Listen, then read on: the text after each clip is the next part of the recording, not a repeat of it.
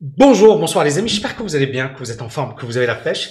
Bon, à l'heure où je tourne cette vidéo, euh, on a un pétrole qui flambe, on est à 6,60% de hausse, on a également le blé qui prend quasiment 8%, alors il a bien évidemment chuté, mais là il repart à la hausse, on a également le soja qui progresse, on a l'or qui progresse légèrement, mais on dirait que l'or est en train de consolider. Hein. Quand on le compare au pétrole, on a une forte euh, consolidation de l'or, je dirais.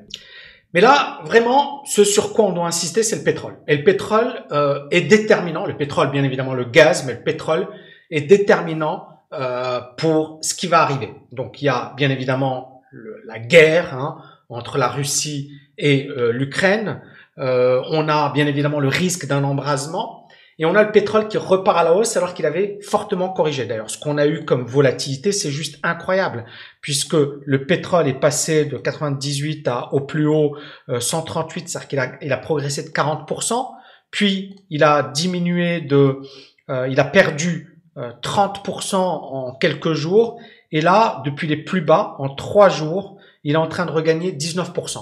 Donc, est-ce que vous imaginez un petit peu la volatilité de fou qu'on est en train de vivre. C'est du jamais vu euh, à ma connaissance. Alors, on a eu bien évidemment, mais on a quelque chose euh, d'inégalé dans l'histoire de la finance, euh, des marchés boursiers. La volatilité n'a jamais été aussi importante qu'aujourd'hui. Et donc on va essayer de se pencher sur le pourquoi de cette hausse. Est-ce que cette hausse, elle va se poursuivre? Quelles seront les conditions pour que le pétrole baisse fortement?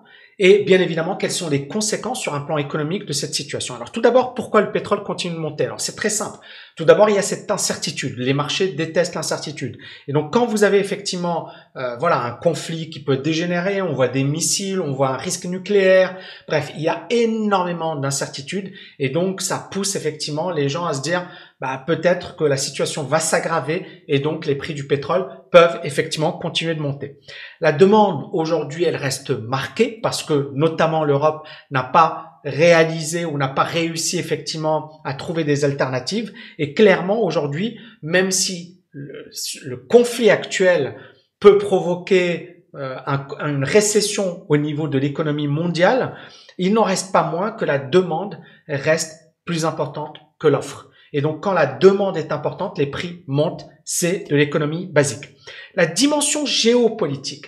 Alors, on a beaucoup parlé euh, récemment des pays émergents, mais également des pays exportateurs de pétrole, l'Arabie Saoudite, les Émirats, etc., qui n'ont pas l'Inde, la Chine, plusieurs pays africains, pays d'Amérique latine, etc., qui n'étaient pas vraiment contre la Russie, et qui euh, finalement ont ménagé, alors sans bien évidemment la ménager, parce que même la Chine a expliqué qu'ils étaient contre effectivement l'invasion de l'Ukraine, mais toujours est-il qu'on est dans une situation où euh, aujourd'hui, on a l'impression qu'il y a une redistribution des cartes. Je m'explique.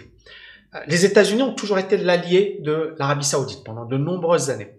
Or, il paraît que, euh, et il semblerait que euh, l'Arabie saoudite est de plus en plus en froid avec les États-Unis. Et pour l'Arabie saoudite, clairement, le fait que le pétrole monte est extrêmement positif. Euh, je vais en parler juste après, mais la, la boîte Saudi Aramco a réalisé des profits records. Donc la hausse du pétrole, c'est tout bénef. Parce que l'Arabie saoudite sait que le pétrole est limité dans le temps, qu'à un certain moment, il faudra trouver des alternatives. Mais aujourd'hui, ils sont en position de force et clairement, tous les pays exportateurs de pétrole vont quasiment profiter de cette aubaine parce qu'ils savent également, et l'histoire le prouve, et je vais revenir dessus, que cette situation risque de ne pas durer. Rappelez-vous ici, 2008, on a le pétrole qui explose à la hausse, hein, qui passe de 53 à, à 147, donc il prend 173%. Et puis ce même pétrole, en six mois, il passe de 147 à 36 et il perd 75% de sa valeur. Donc, ils savent très bien, et c'est encore une fois, c'est voilà, c'est c'est de l'économie, hein. Euh, c'est-à-dire mes intérêts, s'ils ne, vont pas dans le même sens que tes intérêts, je vais d'abord privilégier mes intérêts, comme les États-Unis vont le faire, comme l'Europe, comme la Chine, etc. Donc c'est avant tout une, situation où chacun va essayer de préserver ses intérêts. là, en l'occurrence, ben, l'Arabie Saoudite a intérêt à ce que le pétrole reste haut, mais également tous les pays exportateurs de pétrole. Donc on est dans, dans cette situation où l'Arabie saoudite, ses intérêts ne sont pas ceux des États-Unis, ni ceux de l'Europe. Et donc, pourquoi aller dans le sens des États-Unis et dans le sens de l'Europe, surtout que les États-Unis ont un peu boudé l'Arabie saoudite, ils ont un petit peu tapé sur l'Arabie saoudite, et donc là, pourquoi ils vont leur faire des cadeaux? Donc, on est réellement dans une situation assez particulière. Et en plus, il y a un rapprochement entre les États-Unis et l'Iran, et ça, ça fait pas plaisir à l'Arabie saoudite. Autre point important, Récemment, il y a eu des attaques des outils sur les sites de Aramco en utilisant des drones. D'accord? Et les outils sont proches des euh, Iraniens. Et vous voyez ici, les rebelles outils du Yémen ont attaqué au moins six sites à travers l'Arabie Saoudite, euh, tard samedi, tôt dimanche, donc euh, ce week-end, dont certains dirigés par le géant pétrolier d'État saoudien Aramco, le groupe soutenu par l'Iran a ciblé un dépôt de carburant, blablabla. C'est pas le meilleur moment. Donc vous commencez à comprendre. Donc vous avez bien évidemment le risque géopolitique et on a en plus de ça ce qui se passe entre la Russie et l'Ukraine. On a les outils, on a en fait on est rentré dans une configuration invraisemblable. D'accord? Et clairement, l'idée c'est ça, c'est est-ce que le pétrole euh, va baisser? Pour le moment euh, Non, bien sûr, il est très volatile, mais pour le moment, les raisons, les fondamentaux sont encore à la hausse sur le pétrole. Donc, attaque récente des outils contre l'Arabie saoudite, et bien évidemment, il y a une dimension spéculative. Vous savez, quand les marchés montent, eh bien, les traders ont tendance à vouloir acheter les marchés. Pourquoi? Parce qu'il y a ce que l'on appelle ce comportement moutonnier ou ce mimétisme des opérateurs. J'achète parce que tout le monde achète. Ce que l'on appelle la finance comportementale, le biais momentum, la, la théorie des conventions et donc tout ça, ça permet de comprendre pourquoi effectivement les marchés continuent de monter. Et on a le trader Pierre Endurant, hein, qui est très connu sur le pétrole, les matières premières. Il avait cartonné en 2014, il a cartonné également en 2020. Hein, il avait vendu le pétrole quand ça s'était effondré. Et là aujourd'hui, Pierre Endurant, il dit ben un dollar, un pétrole à 200 dollars, c'est probable, c'est quelque chose qui risque d'arriver. Et donc Pierre Endurant, il dit voilà, le marché euh, du pétrole, il est tendu, et encore une fois, l'offre et la demande, d'accord? Et l'offre aujourd'hui, elle diminue, mais la demande, elle est toujours importante. Donc sur un plan fondamental, clairement, il y a une tension, incertitude, et puis bien évidemment, spéculation sur les prix du pétrole. Ça monte parce que tout le monde veut l'acheter. Je pense que vous avez compris pourquoi il pourrait monter. Maintenant, qu'est-ce qui pourrait faire baisser le pétrole? Et est-ce que le pétrole pourrait baisser? Alors tout d'abord, euh, on l'a vu hein, en 2008, on a eu une forte hausse du pétrole et puis une forte baisse. Et cette baisse, qu'est-ce qu'il a expliqué à l'époque? C'était tout d'abord bon la crise des subprimes, ça, que le, pétrole continuait de monter alors qu'il y avait une crise mondiale. Et donc ça, c'était de la spéculation. Donc le pétrole, effectivement, il avait littéralement explosé à la hausse. Et puis dans un deuxième temps, on a un effondrement. Et là, l'effondrement, il a démarré par là. C'est-à-dire en, allez, euh, on voit le sommet juin 2008. C'est intéressant parce que c'est à ce moment-là bien précis qu'on a eu euh, la faillite de Lehman Brothers, etc. Donc, en 2007, d'accord, le, le, le crack, il a commencé par là, sur les actions. Mais on voit que le pétrole, il continue de monter. Il continue de monter parce que à l'époque, on avait des pays émergents, la demande était importante, et donc ça a poussé le prix du pétrole à la hausse. Pourquoi? Parce que la demande à l'époque était supérieure à l'offre. Et on avait cette composante spéculative. C'est-à-dire qu'on achetait parce que tout le monde achetait. Et c'est ce qui permet d'expliquer cette phase. Et puis, dans un deuxième temps, on s'est retrouvé ici dans une situation où tout le monde s'est dit au secours, qu'est-ce qui se passe? Et tout le monde a commencé à vendre. Et donc on s'est retrouvé dans un véritable phénomène de panique puisque le pétrole a perdu quand même 75% en six mois seulement, ce qui est quand même énorme. Et donc, ce, que, ce qui pourrait faire baisser le pétrole, tout d'abord, panique généralisée au niveau mondial. Deuxièmement, un ralentissement de la croissance économique, c'est-à-dire que, ben, encore une fois, je le dis et je le répète, ce qui fait monter le pétrole, c'est que la demande est plus importante que l'offre. Mais si la croissance diminue, qu'est-ce qui va se passer? Eh bien, on va avoir effectivement une demande de pétrole qui va diminuer, l'offre qui va commencer à augmenter, surtout si on se on rétablit les relations avec l'Iran, avec le Venezuela, etc. Donc l'offre va augmenter, la demande va diminuer et donc les prix du pétrole qui montent, qui montent, qui montent vont se retrouver dans une situation où les opérateurs vont se dire ok est-ce que ça va continuer de monter? Et ensuite on risque d'avoir un effondrement ou pas. Encore une fois, l'histoire ne se répète jamais de la même manière, mais l'histoire nous donne également des clés et je pense que 2008 pour moi c'est une magnifique étude de cas. Donc ralentissement de la croissance économique, hausse soudaine de l'offre, je vous ai expliqué pourquoi, l'Iran, Venezuela, etc. Et bien évidemment, l'un des grands gagnants de ce conflit, c'est l'Arabie saoudite. Saudi Aramco vient d'ailleurs d'enregistrer des résultats records. Saudi Aramco, pour, que, pour ceux qui ne le savent pas, c'est une compagnie saoudienne qui appartient à l'État saoudien, qui est le plus grand actionnaire, et, euh, et, cette boîte, ben voilà, justement, son rôle, c'est le pétrole, etc. À un certain moment, c'était même la plus grosse capitalisation boursière au monde. Elle avait, elle pesait 1000 milliards de dollars. Et ce bénéfice annuel de Saudi Aramco a, a plus que doublé grâce à la flambée des prix du pétrole. Et euh, ce, ce revenu net, il a augmenté de 124% pour atteindre 110 milliards de dollars. Vous imaginez 110 milliards de dollars de profit en 2021 contre 49 milliards de dollars en 2020. Et vous savez quoi? En 2022, si ça continue comme ça, euh, Aramco va encore gagner énormément, énormément, énormément d'argent. Et justement, vous voyez, en 2021, on a eu plusieurs choses. On a eu l'incertitude, on a eu les chaînes d'approvisionnement, on a eu le Covid, on a eu la reprise économique. Et à un certain moment, le pétrole s'est retrouvé à 80 dollars. On sait aujourd'hui que 80 dollars, ça paraît pas cher du tout, d'accord? Mais 80 dollars à l'époque, ça paraissait très très cher. Et, euh, et, donc effectivement, tout ça, ça a permis effectivement d'engranger euh, énormément d'argent. Et il faut pas oublier qu'on a eu une grande crise d'approvisionnement, chaîne d'approvisionnement. Bref, 2021 c'était folklorique et 2022 s'avère encore plus malheureusement une année encore plus folle. Et donc vous l'avez compris, si le pétrole monte, c'est parce que derrière, il y a, voilà, une situation inédite. Il y a également un cartel, hein, c'est-à-dire des pays qui sont alliés pour tenir les prix ou du moins pour les maîtriser. Ils ne le font pas tout le temps, mais ils sont quand même assez bien situés. Et donc, il faudrait un contre-pouvoir. C'est là où Macron parle, par exemple, du fait d'acheter du pétrole au niveau européen. Euh, c'est là où Biden a commencé à taper du poing. Il a commencé à dire aux Saoudiens, bon, euh, vous déconnez, ça c'était l'année dernière. Hein, J'avais même fait une vidéo sur le sujet. Les Saoudiens lui ont dit, bon, t'es bien gentil, mais euh, voilà, nous, on veut gagner. Et je vous l'avais regardé mes anciennes vidéos, c'était exactement ce que j'avais dit.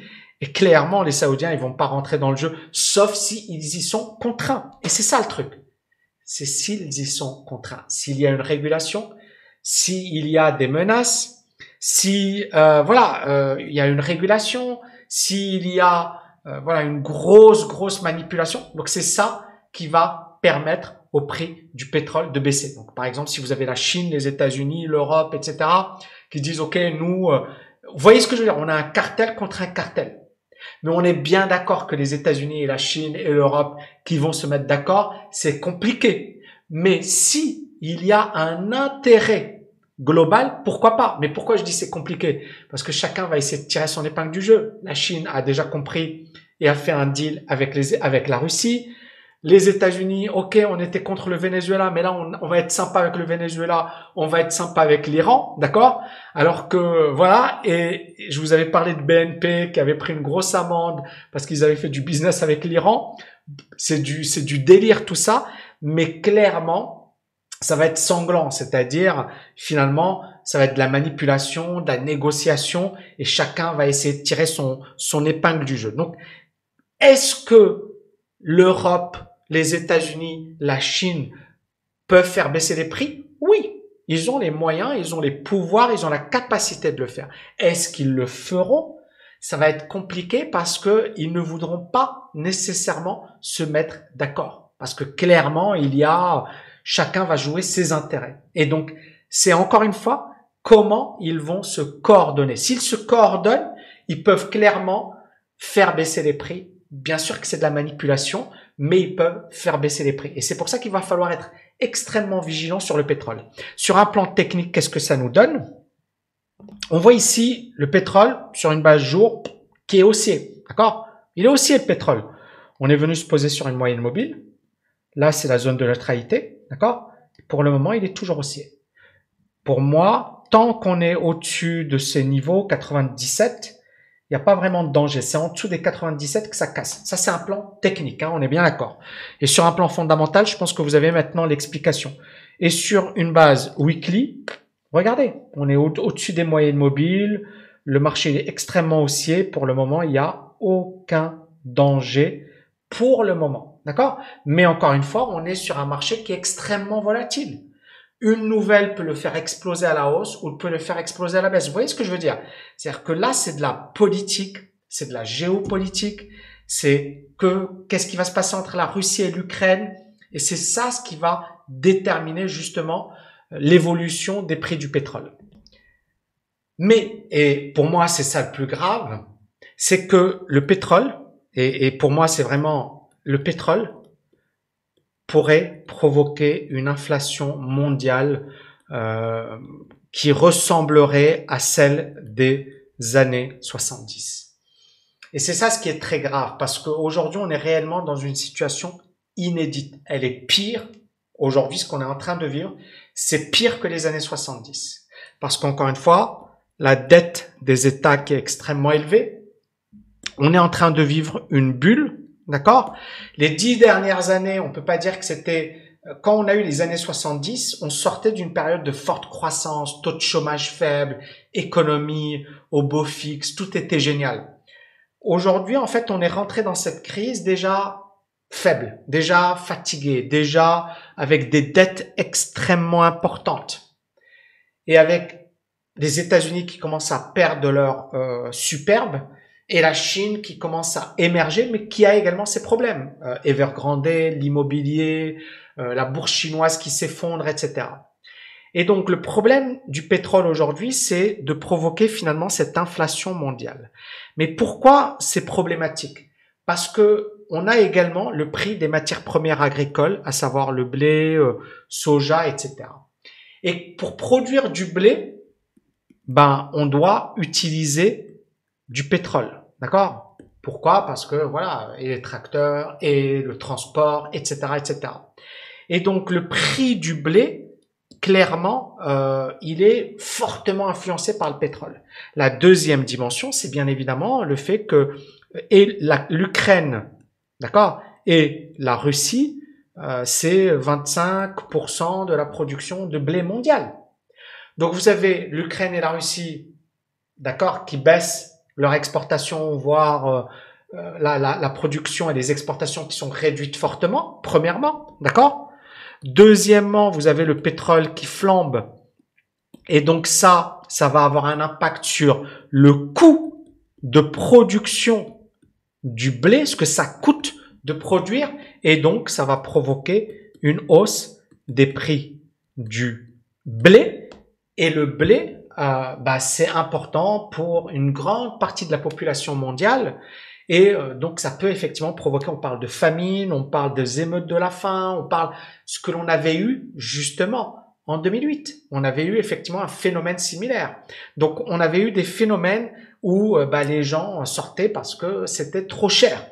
Et donc pour moi, c'est réellement le plus gros problème qui va se poser bien évidemment sans négliger le conflit militaire, le risque nucléaire. Et en fait, on se retrouve dans une situation où on se demande ce qui se passe. Et pour conclure, il y a beaucoup de gens qui m'ont dit, Tammy, euh, ouais, Dubaï, on parle de Dubaï Grad, parce qu'il y a beaucoup de Russes et beaucoup d'Ukrainiens à Dubaï. C'est vrai. Et, euh, et euh, beaucoup de Russes euh, à Dubaï euh, sont contre le conflit, contre ce qui se passe, et ne sont pas du tout contents d'après, ben, alors après, voilà, c'est des Russes bien placés, bien positionnés, etc. Mais néanmoins, euh, pas mal euh, de personnes effectivement avec lesquelles je parle, etc. ne sont pas du tout contentes de ce qui se passe parce qu'elles savent que bah, c'est dramatique. Et c'est dramatique parce qu'il y a beaucoup d'innocents qui vont perdre leur vie, malheureusement. C'est dramatique parce que la Russie aujourd'hui, euh, bah, elle est sortie effectivement euh, de la communauté internationale entre guillemets. Je dis bien entre guillemets parce que c'est pas le cas de tous les pays. C'est dramatique parce que euh, l'économie mondiale était déjà en situation compliquée et là, on se retrouve avec des prix du pétrole stratosphériques, des prix du blé élevés, une situation de risque euh, de d'émeutes, de faim, etc. Et moi, encore une fois, je j'en avais peur en 2020. 2020, c'était déjà très chaud. Et on l'a échappé belle, on a cassé, on a, limité la casse, etc. Et là, en 2022, on se dit, mais qu'est-ce qui se passe? Et pourquoi on se retrouve dans une telle situation? Et vous avez ces propos qui, font froid dans le dos de Beth Bejdol, qui est directrice générale adjointe de l'Organisation des Nations Unies pour l'alimentation et l'agriculture, qui dit la situation est si grave que la planète pourrait être confrontée à un point de basculement en matière de stabilité à long terme des approvisionnements alimentaires mondiaux. Et c'est clairement arrivé au pire moment. Parce que voilà, il y avait déjà plusieurs sécheresses dans le monde, on a eu effectivement euh, des régions productrices en difficulté, les prix mondiaux euh, des aliments qui ont flambé. Et pour moi, et c'est ça la conclusion, c'est euh, voilà, l'homme a cette capacité incroyable à faire des choses incroyables, extraordinaires, mais également à s'autodétruire. Et là, on est en train d'assister à une autodestruction. Et, euh, et moi, pour moi, c'est ça ce qui m'inquiète. Euh, et donc voilà, honnêtement, euh, au-delà de l'inflation, d'accord, au-delà des raisons qui poussent le prix du pétrole à la hausse, c'est ça ce qui me fait peur. C'est est-ce que finalement on va rentrer euh, dans une situation qu'on ne pourra plus contrôler. Parce que euh, finalement, si le conflit continue, bah, la situation ne va faire que s'aggraver, les prix du pétrole vont continuer de monter, les prix du blé vont continuer de monter, et on va se retrouver dans une situation où une grande partie de la population mondiale. Parce que beaucoup de gens disent, oui, mais c'est un conflit régional, tu comprends, Tani, moi, ça ne me concerne pas parce que je suis en Afrique eh ben, euh, je suis désolé, mon ami, mais tu peux être dans n'importe quel endroit de la planète, ça te concerne. Et c'est ça ce qui est dramatique, c'est que pour moi, ce conflit, premièrement, il n'avait pas lieu d'être, d'accord? Mais après, voilà. Mais au-delà de ça, c'est les conséquences de ce conflit.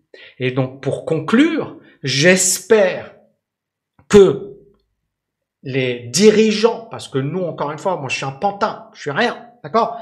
Mais que les dirigeants vont à un certain moment se mettre d'accord, calmer le jeu à, max et trouver des solutions parce que la situation aujourd'hui, elle est déjà dramatique, mais elle pourrait être encore plus catastrophique. Donc ça, c'est mon souhait. Et si vous êtes d'accord avec moi, faites-moi exploser la barre des likes et je vous dis à bientôt les amis. Ciao, ciao